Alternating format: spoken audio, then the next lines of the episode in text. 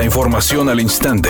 Grupo Radio Alegría presenta ABC Noticias. Información que transforma.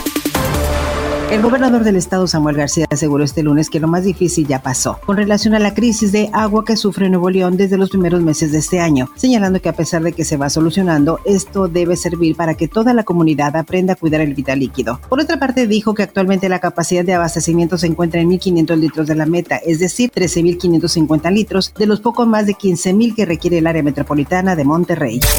La secretaria de Seguridad Federal Rosa Isela Rodríguez informó que más allá de los programas sociales, están en marcha acciones para atender las causas que generan la violencia. Mencionó la Feria de la Paz y el Desarme para invitar a la gente a canjear armas de fuego por dinero en efectivo, eventos culturales y talleres contra la violencia y las adicciones. Dijo que también en los 50 municipios con mayor violencia en el país se aplican estrategias para evitar que los jóvenes sean cooptados por el crimen organizado. Con ayuda de la Secretaría de Trabajo y Previsión Social, hemos visitado este año 37.944 hogares y se han inscrito 7.113 jóvenes al programa Jóvenes Construyendo al Futuro, por lo que hoy reciben una beca mensual y se encuentran incorporados a uno de los 980 centros de trabajo.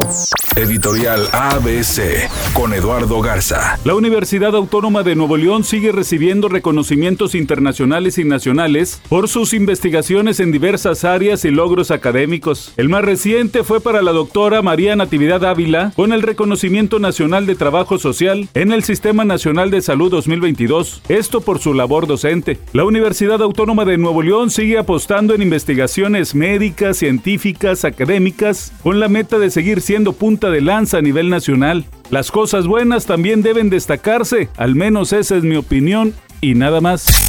ABC Deportes informa, el pitcher mexicano Julio Urias alcanzó un triunfo más, venció a los Marlins de Florida junto con los Dodgers 8 por 1. Julio lanzó durante 6 entradas, recibió solamente un hit que fue un cuadrangular, llegó a su triunfo número 14 en la campaña. El promedio de carreras limpias lo ha mejorado a 2.32. De verdad, hecho un trabajo espectacular, una salida de calidad para Julio Urias que para muchos debe seguir peleando por convertirse en Cy en el béisbol de las ligas mayores.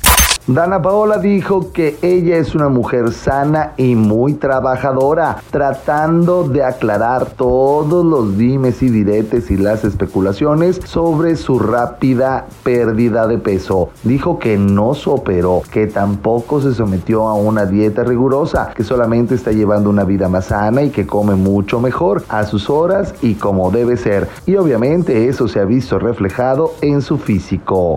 Es una tarde con cielo parcialmente nublado y ambiente caluroso. Se espera una temperatura mínima que oscilará en los 30 grados. Para mañana martes se pronostica un día con cielo parcialmente nublado. Una temperatura máxima de 34 grados, una mínima de 22. La actual en el centro de Monterrey 34 grados.